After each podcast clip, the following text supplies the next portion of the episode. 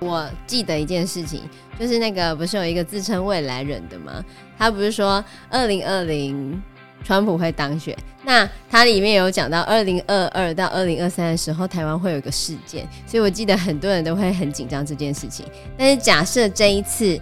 川普真的输了，就拜登当选，那就代表他说的话是假的，不是吗？没这件事情啊。对，那就二零二二到二零二三也不会有什么任何事件，因为他讲的就是假的。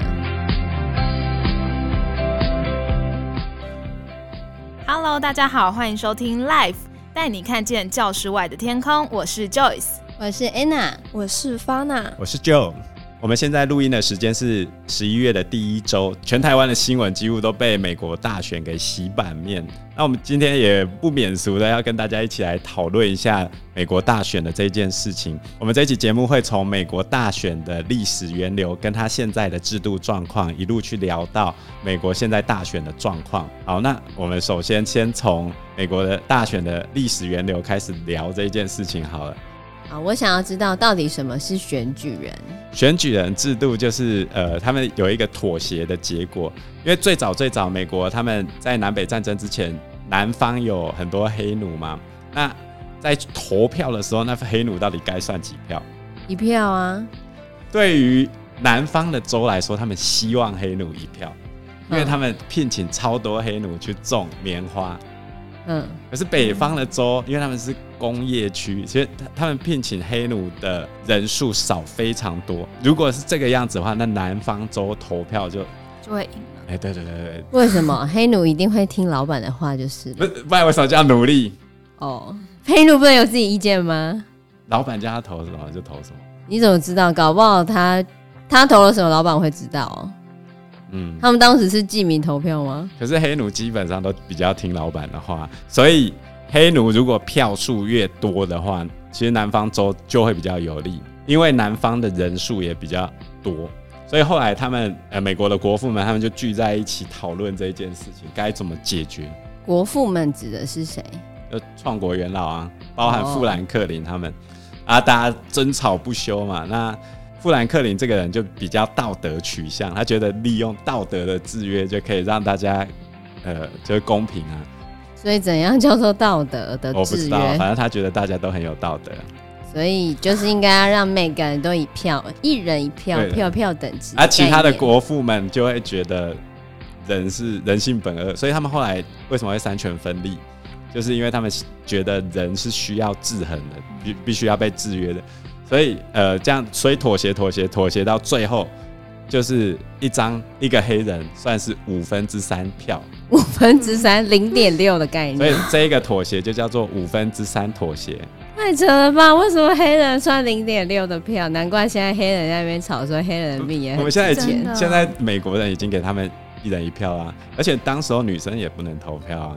对啊，太可恶了！为什么女生不能投票？的确。呃，所以后来又在进行下一次妥协的时候，他们就妥协，因为下一次妥协就是炒大州跟小州，因为你现在投出来的时候人数多的州其实是同一个逻辑，南方的黑奴多，所以南方投票比较有利；某些州人多，所以他投票比较有利。那如果这个样子的话，那小州的权益就会被牺牲了。好像也是这样子，这样永远你看像苗栗县。如果出来投，永远都投不赢台北市。苗栗还不是人最少的县啊？哦，我只是说我的苗栗国了，不好意思。哎、欸，我们是一个国，不是一个县。哦，对对，你们已经独立了，我们要拿护照才能进去。哦，那台湾人最少的是哪个县呢？反正就是人最少的县，如果要出来跟人家比人多的话，声音就比较小，就对了。所以他们后来就说，那呃，因为决定上参议院跟众议院嘛。参议院的意思就是每一个州会有两个参议员，那众议员就是根据那一州的人数去决定的。目前参议员总共有五十州嘛，所以总共会有一百名参议员。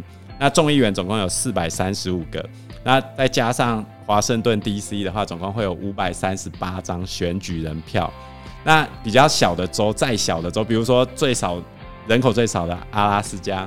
它也会有三张选举人票，就是一一个众议员跟两个参议员，这样就会有三张票。那我刚刚有听到，就是就有讲说，因为这个礼拜十一月第一个礼拜就是呃美国大选的新，就是占了新闻版面。那为什么要特别？就是感觉他们每次那个投票日都会选择是十一月的初，对不对？对，他们选择在十一月初。嗯，那呃，跟他们之前农业时代是有关系的。我好像有听过，就是他们把十一月的第一个星期一后的第一个星期二，对对对，为为什么是星期二？嗯，因为美国他们是新教，当时候是新教国家啊，不管是新教国家或者反正就基督教国家嘛，他们礼拜天一定都要做一件事情，上教堂嘛。对对，去教堂。那 接下来他们我以为是吃火，不不，那是感恩节，记错了记错了。然后他。接下来要去投票，那以前的交通距离会比较长嘛？嗯、我礼拜天回家回回去参加那个教会之后，我接下来要赶到城里面去投票，哦、需要时间，所以才会选择在礼拜二。可是那是农业时代，我们现在是工业时代，那就会产生第二个问题是：礼拜二我们要工作啊，那有些老板不给请假的时候怎么办？所以这就衍生了第二呃第二个解决方式，就是邮寄选票或不在籍投票。像有之前有呃有一个事情，就是太空人现在上太空，他还是要行使他的投票权啊。哦，所以他就在太空上面有没有投完票之后，然后那个他要怎么寄啊？他没有办法寄啊，用 email。呃，应该是用扫描的方式，然后传输给那个。为什么传输？有传真机？有啊，太空当然可以啊。就是太空人其实也可以投票，他们在大选的时候可以在太空利用电子形式把选票传回地面。那最早最早是在二零一六年的时候试过在太空投票，然后地面的控制中心把选票发到太空站，然后等太空人填完选票之后，再把电子选票传回地面，由控制中心的人员负责转交给政府。时间差呢？要多早给他们？这就牵扯到各州他们什么时候开始收邮寄投票啊？因为美国五十州他们对于这个选票的开票方式、投票方式都不太一样。比如说，有些州他们还要把选票交给各政党。那政党如果偷改他们的选票呢？应该不是很有办法，因为他们他们还有一个密封袋。有些州会规定，你没有放进去密封袋的话。那张票就是废票，所以每一个州的规定都不一样。对，然后它上面会有一个编码，可以透过那个编码去查你这张票寄到什么位置，然后政府有没有收到。现在那这一次不是有说有三十万张选票消失了吗？这个是一个谣言的新闻，因为是谣言啊，他们后来后来有出来澄清，所以已经确定是谣言了。对啊，那台湾的新闻已经 传的非常的多了耶。对啊，说什么只找到十三张？说到谣言这一件事情，今天川，哎、欸，今天是十一月六，我们录音的时间是十一月六号。川普他出来开记者会嘛，嗯，啊，他开记者会开到一半的时候，直接被 CNN 跟 NBC 这些呃主流媒体给切断讯号。然后接回主播的时候，主播说：“因为总统先生他讲了许多未经查证的消息，所以我们现在只能先把讯号切掉。”所以到底是川普讲的未经查证的讯息，还是 CNN 这些媒体不让川普想讲他想讲的话？而且到底谁可以控制，谁可以证实这是假讯息呢？没有办法。我们又不是美国人，我们也没有投票权，我只能化修而已啊。哦，对啊，我们都在化修。话说，到底我很好奇，高中生到底支持哪里啊？高中生都觉得，其实呃，川普没有选上，选选上的话，台湾就会完蛋。高中高中生的想法是这样子，大学生也是。可是你们，我觉得你们被媒体影响的太太，太剧烈，嗯、其实很很多呃。比如说，他们从美国出来有投票权的人，他们都不是这样想的。对，我的表弟刚从美国回来，那我有问他说：“你是拜登粉呢，还是川粉？”他就说：“知识分子当然都支持拜登啊。”的确，的确。我今天在那个去中医的时候，也听到那个患者跟医生的沟通聊天，也在讲说，他有持有绿卡的亲戚在那边投票，也是投拜登。我觉得他们好像是因为。川普的确是比较在意美国人的权利，所以他会限缩掉很多的移民或者是一些外籍的人士。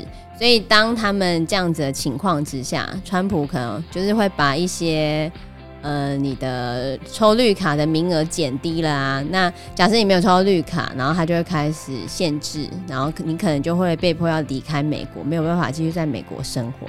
所以这是很多在地的一些外籍人士，或者是外籍移民，或者是支持这些移民的人，他们会不赞同川普的地方，就要投拜登，捍卫自己的权利，就对了。而且很多人是觉得川普的防疫做得太烂了。呃，因为川普在防疫期间其实做了很多呃比较奇怪的事情，比如说他说消毒水可以防疫啊，还有他死都不戴口罩，然后后来又得了，还有青氯奎宁得了武汉肺炎呢、啊。我觉得影响这次大选结果的一个很重要关键是他前面在竟然杠上佛旗，因为佛旗对于美国人来说等于我们台湾的陈时中，就是防疫英雄的概念。那这一个其实让很多知识分子没办法去接受他的一些防疫的作为。以台湾人来说啦，其实我们台湾人蛮支持川普的，很大原因是因为他抗中，我们觉得很爽。对，没错，看他欺负中国就是爽，没错。啊，问题就在于说，对于美国人来说，这件事情并不这么迫切，因为他在内政上的处理的确上有一些。是有一些错误的，那应该这样讲好了。每一个候选人他都有做好或做不好的地方，每一个政党也有好的政策，也有不好的政策。那一切都是取舍的结果。只是今天做到这个地步，呃，防疫的这件事情做到这个地步，其实蛮影响蛮大的，尤其是对知识分子的部分。对，而且美国那么大，他们防疫这么糟糕，他们现在就是一直以来还是确诊人数还是持续上升的，都没有。削弱过，我觉得，而且最近又开始突破上限，又创历史新高了，所以这应该也会是他这次选的这么糟糕的一个很大的因素。我 我不会觉得他选的糟糕，你去看主流媒体的民调，他一开始都落后十六趴以上。哦，所以这是目前落后也是很正常的喽。因为邮寄选票对他非常非常的不利。我这边稍微做个说明，美国投票的方式大概有几种。第一个是你亲自去现场投票，这个跟台湾是一样的，那就是去现场。那美国有一个特殊的地方，是因为他们没有像我们有身份证。哈，他们没有身份证？对啊。那要怎么证明他真的是美国人？他们只有一个社会安全码。那用社会安全，那如果我背了别人的社会安全码，没办法，这个社会安全码在他们交给你的时候，他们会特别交代你，任何人都不能给，即便是家人吗？最亲爱的，对对，不能，哦、他们都不能，其他人都不会知道你的社会安全码。那如果被其他人知道的话，他有可能就取代你的身份，意思是这样子吗？对，那因为那是你全部的东西都都是那个社会安全码，所以你。任何人都不能讲。他们多大的时候可以收到这个安全码？就是因为婴儿肯定记不了嘛。对啊，所以几岁才可以知道？只要是美国公民就会有绿卡，就跟我们出生的身份证字号是一样，只是他没有告诉你而已啊。可是那这样子，他有绿卡的时候，那他爸妈就知道他的社会安全码啦。社会安全码就是要提供给永久居民。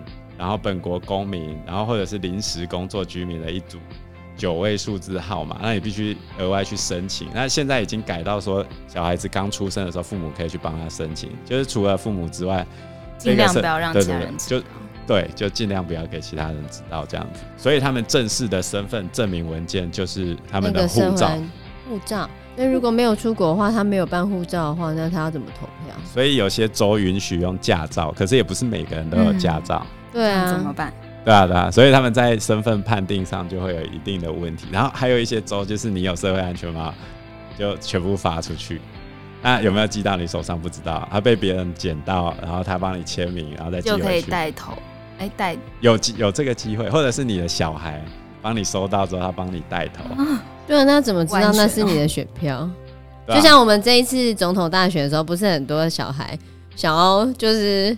阻止他的家长去投票啊之类的。对啊，所以川普他在选举之前就一直在喊这一件事情不公平。可是，可是在之前的邮寄投票这一件事情上，都是共和党占优势。那为什么今年突然就不一样了？因为民主党他们因为防疫的关系，他们强力的推广哦邮寄，对对，所以今年的邮寄选票已经到八千万张。啊，所以而且这八千万张大多数是投给拜登，哎，投给民，难怪川普会跳脚。所以这就是为什么那个威斯康星州计票计到，呃，我记得是九十几趴的时候，突然一趴他就跳了十几万的票上去，因为他们开始开邮寄选票的关系。反正这一次就大势已去了啦，我说川普大概。因为这一次的摇摆州，摇摆州川普的状况，呃，被逆转的状况蛮严重的。什么是摇摆州呢？就两党如果差距很大的话，比如说都是这这个地方死都是投给共和党的话，那就、哦、我知道我知道，就像某一些县市，就是含血含泪含愤啊 含怨都要投给某个党的概念，对对对，就像台湾那个党可能长得有点像车轮这样。然后有些地方，有些地方就是看到绿色，就是绿线、绿的线跟绿地跟蓝天的概念。对，以前台湾会有用那个浊水溪当分界，分界浊水溪以南是绿的，浊水溪以北是蓝的。可是后来好像已经被打破了。但是我记得有某些县是它从头到尾一直以来都没有变过，你知道是哪里吗？新竹吗？哦，没错，就是新竹县。还有新竹县其实有不是国民党的，就是林光华县长。他是无党籍吗？他不是国民党，他那时候挂，可是他只当了一任就被就就没有继续选。那他是什么党？他那时候是挂民进党。哦，对，就只有那新。那我错了，那就是苗栗了。苗栗是从来都没有换过，过所以我们连预算都没有砍过。哦，所以我们就是自成一国了，不好意思。啊，所以呃，共和党他们的代表颜色是红色，然后民主党的代表颜色是蓝色，然后他们的代表动物也不一样，就是共和党的代表动物是大象，然后民主党是驴子。那民进党代表动物是什么？我不知道民进党代表。我知道国民党代表。网络上都说绿的是绿区啊，然后蓝是什么？蓝区啊，啊，大家为什么都是区？大，因为大大家都互骂彼此是保守派啊，绿区跟蓝资，所以其实像那个美国的他们的代表动物，比如说大象，一开始是拿来骂，因为共和党比较偏保守嘛，所以他们就骗骂这个共和党的人很蛮憨啊，动作慢啊。可是共和党的，可可是共和党的人反而把大象当成是稳重、坚实的一个象征。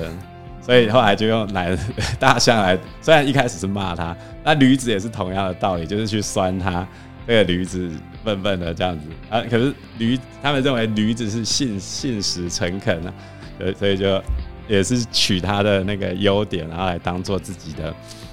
好笑。Mark 啊，对对，大概是这个样。所以有哪些州是摇摆州？摇摆州就是他不不全然每一次都会支持某一个政党的概念，是吗？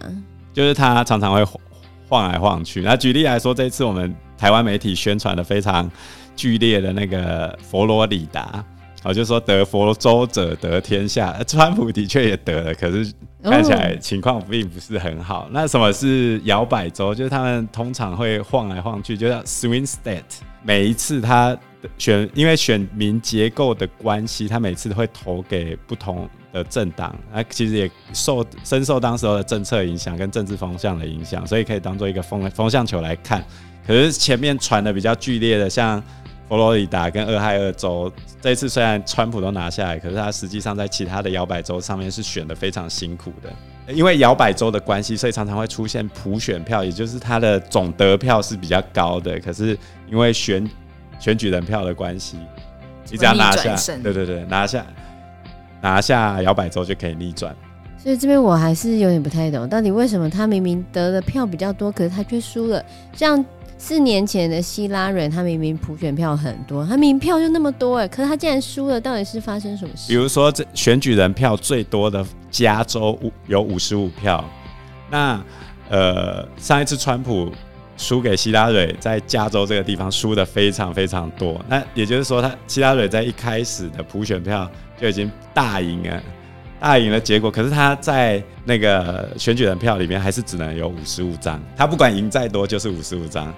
那如果是你，你会怎么选择？那我就干脆一开始就不要把选举资源投注在这边，那我转头去拿其他的摇摆州。我只要摇摆州。那我觉得当摇摆州比较爽哎、欸，因为你就是大爷。大家整体的话，啊、那原本我是你那些铁票仓，他就不鸟我了。这就是我前面讲的。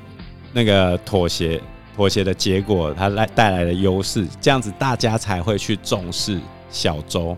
所以小州是不是立志都要当摇摆州？以后可能也不会走向这个方向，因为现在美国他们往左派前进的方向越来越明确，右派的可能，比如说这次亚利桑那州，他们因为加，因为他就在加州旁边最西南边，然后他加州人口大量移入亚利桑那，尤其是住在亚利桑那的比较大的城市，比如说凤凰城附近那边的票。从加州搬过来的人还是投给民主党啊？他这就逻辑就很奇怪，因为他们是被加州的高房价给逼出来的，对啊，可是他们还是投给民主党，就就是他们的投票投票意向就是长这个样，他们就很奇怪啊。就即便你已经受到那个地方的严重迫害了，也不是迫害，受到那个地方严重的影响了，可是。你换一个地方之后，你还是会投给原本的。对对对，他们就很奇怪。我知道，那就是苗栗人啊，苗栗人到哪里都还是会投给他想投，投给他想投的车轮。不会啊，有些人搞不好就已经转变了。苗栗也是有啊，不要排挤苗栗人，他是跟我们不同国家的。好，算了。对，我们是自己一国，不好意思啊。还有最后一个投票方式就是提前亲自投票，那就是在。投票前夕，那、你就可以去那边投。那这一次有一个小小的问题，就是呃，他们投完票之后，发现那个签名没签到。根据台湾的选举法是不能做这件事情的。可是，哎、欸，民主党的阵营开始要求支持者。没有签到名的回来补签名，这样 OK？可以补签名的、哦，还可以补签名，所以川普也可以要求支持者补签名，其实都会可以，都可以。这样听起来他们的选举好乱哦。对啊，好复杂、哦。对，他的制度非常的，就每个州玩的玩法不一样、啊嗯。对对对，太复杂了，太复杂了。那到底这个开票可以开到什么样的阶段？所以通常如果。不含法律战的话，大概这个礼拜之内大事就会抵定。可是如果加上法律战的话，可能就会拖。嗯、那像之前美国总统的就任时间是在三月，嗯，所以等于他从十一月他可以打官司打到三月。以前可以，他在林肯、亚伯拉罕林肯，就是打南北战争的那个林肯，他那时候就发生这个事情，就是三他到三月才就任，因为华盛顿特区他们在。吵架嘛，然后到三月的时候他才就任，结果四月的时候南北战争就开打。其实某种程度上就是他没有办法就任造成的结果，拖太长了，所以后来他们就把它改到一月去。所以他现在法律战最多只能打到一月一月二十号，所以一月二十号没有办法顺利就任的话，或者是今天他们咬得非常近的话，那有可能就变成众议院投票决定。众议院投票。那还不就是人多的票的意向为主？对，呃，众议院投，根据规定是众议院投总统，参议院投副总统。啊，那就是人多的就赢啦、啊。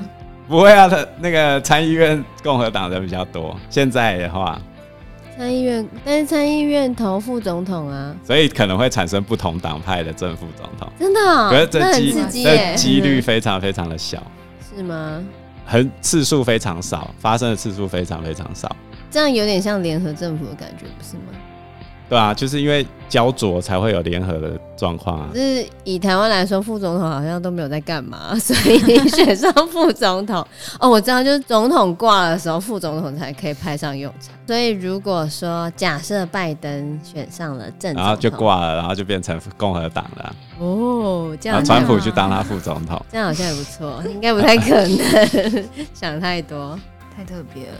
但我还有个问题。就是，嗯、呃，虽然说十一月这这刚开始是投票日，但为什么又有说又有人说就是十二月十四号那一天才是真正的美国总统选举日？因为那一天选举人团他们会聚集在一起，然后来投票。嗯，就是比如现在总共、就是、总共会有五三八张票嘛，然后五三五位五百三十八位选举人他们会聚在一起，然后一起投。那像呃上一次那个。二零一六年的时候就有出现过跑票的情况，就是按照正常来说，我那个美国他们是赢者全拿，除了少数的州以外都是赢者全拿。就是比如说加州我赢了，就是五十五票的选举人全部都是给那个，对不对？可是上一次有跑票，总共跑七票，那怎么会这样？跑了会怎样吗？对，哦，跑了不会怎样啊？跑了就叫做失信选举人。失信选举人，所以那七张票到底算不算数？算啊，算。所以这一次最高法院的法官已经在他们投票之前先警告这些选举人不要跑票。哦，你跑票的话没有处罚。没有处罚，嗯，好像听说没有明确的法则。可是如果他们，可是他们如果因为投票改变选举结果的话，一定会引发暴动。但是他如果后面再去收买那些选举人，然后逼他得一定投自己的意向，不就好了？这些那前面投这么多，到底是在干什么？这些选举人不会拿自己的生命来开玩笑。你确定？不，你再给我多的钱，我我可能会被毙掉哎、欸。可是我觉得这是社会非常的黑暗啊！我觉得美国也蛮多事情，从来没有因为失信选举人而去颠倒选举结果的案例，没有，从来没有，从来没有过。而且我有听说过，就是各个政党也都会选比较资深一点的那种，哦，就是比较不容易跑票的那一种，就不会乱选举。对对对对对，哎、欸，这就是私信选举选举人的问题。选举人这一件事情，是因为当初美国他们在讨论选制的时候，他们认为平民百姓是没，因为大多数那时候的人都是文盲，所以他们希望比较有精英的人来做这个间接选举，那所以就一直保留到现在。可是现在大部分人都已经受教育了，还需要这个制度吗？他们没有想到要改变吗？还是觉得他们就是他们固有的传统，良好的传统，所以不想改变？这就。回到我一开始讲，这是妥协再妥协的结果啊，就大家能接，虽不满意但可接受啊。然后想要改了，但是却很麻烦，所以就不改。这妥协啊，我们已经妥协好了。你要动任何一个地方，就要重新再妥协啊。所以有新的改变，就会有新的妥协啊。那就对，对对，那就会可能会引发内战。那么严重？哎、欸，对对，对，太夸张了吧？对，好。真的啊！哦，也是啊。现在美国队长都因为要不要登记他的身份，就跟人家打起来了。你不要在那边讲 Marvel，有一些人就没有在看 Marvel 电影。而且美国队长，美国队长是挺拜登的哦。我知道啊，反正拜登都快赢了，也没什么差。对啊，以今天的消息来看，乔治亚州原本是川普领先的，但是最近的状况已经又翻盘了。不过翻了。大概领先九百多张票而已啦，很细微差距，所以可能会再重新验票。可是，嗯，拜登当选的话，其实对台湾也在大多数就是在处理美国事务的人来讲，我看他们的意见都是对台湾没有什么太大的影响。那为什么我们那么紧张呢？我们也被洗脑，因为美国卖了很多飞弹，台湾人看了很爽，是这样吗？不是吧？应该是因为川普打中共打得很开，让我们看得很爽吧？你知道电视收视率最高的桥段，就政论节目收视率最高的桥段是哪一个桥段吗？哪个桥段？不是美国选举，是在讨论那个飞弹可以怎样射人家的那个桥段。真的吗？真的真的，最高的桥段就是那个桥段。啊，你们高中高中生会想到，所以其实一堆人都在穷紧张。对啊，我觉得呃，某种程度上算是在穷紧张嘛，因为其实像民进党有一些立委，他们在选前穿着那戴着那个口罩啊，啊，就是川普支持川普的口号，然后说我穿威武啊，其实呃，某种程度上也有被。那个我们总统跟府院高层去警告这个事务，因为其实台湾最好的状况下就是我们两边都不要特别去去压他，因为我们真正要运作，其实台湾台湾在众议院跟参议院的运作都非常深。那我们现在派去的大使就是肖美琴大使，他小从小到大都在美国长大，所以严格说起来，其即便拜登当选之后，我们应该还是可以好好的吧。而且我记得一件事情，就是那个不是有一个自称未来人的吗？他不是说二零二零川普会当选，那他里面有讲到二零二二到二零二三的时候，台湾会有个事件，所以我记得很多人都会很紧张这件事情。但是假设这一次川普真的输了，就拜登当选，那就代表他说的话是假的，不是？没这件事情啊。对，那就二零二二到二零二三也不会有什么任何事件，因为他讲的就是假的。可是美国的选举结果一定会改变世界的未来的局势。那比如说，拜登他们是比较偏用外交方式去围堵中国，那有些人就觉得哦，川普他采取的是一手拿棒子，然后另外一手胡萝卜。那现在拜登使用的方式是棒子也比较小，胡萝卜也比较小，这样子打下去是没有用的，因为中国中共被很多人认为是一个流氓政权嘛。所以对啊，讲会听哦。对，所以这就是拜登上台之后，可能被人家认为是书生治国，没有什么对中国没有什么威慑力的其中一个考量。可是现在中美国民众他们对于中国戒慎恐惧的这个状况，其实已经那种心态已经起来了，并不会那么容易改变。就是这样，整个听下来，其实觉得美国大选，就是美国选举还很复杂。然后他们各州也都有自己的那个制度啊，然后有不同样的规矩规则。那 Fana 觉得你对这次美国总统大选有怎么样的新看法或新见解吗？你听了这这些他的制度啊，然后再对照今年的选举，你有什么样的看法？我还没看这些东西的时候，我的确认为台湾或许会完蛋。嗯，而且真的，一堆人真的都在穷紧张什么的，然后还有人说什么川普是美国韩国语啊之类的。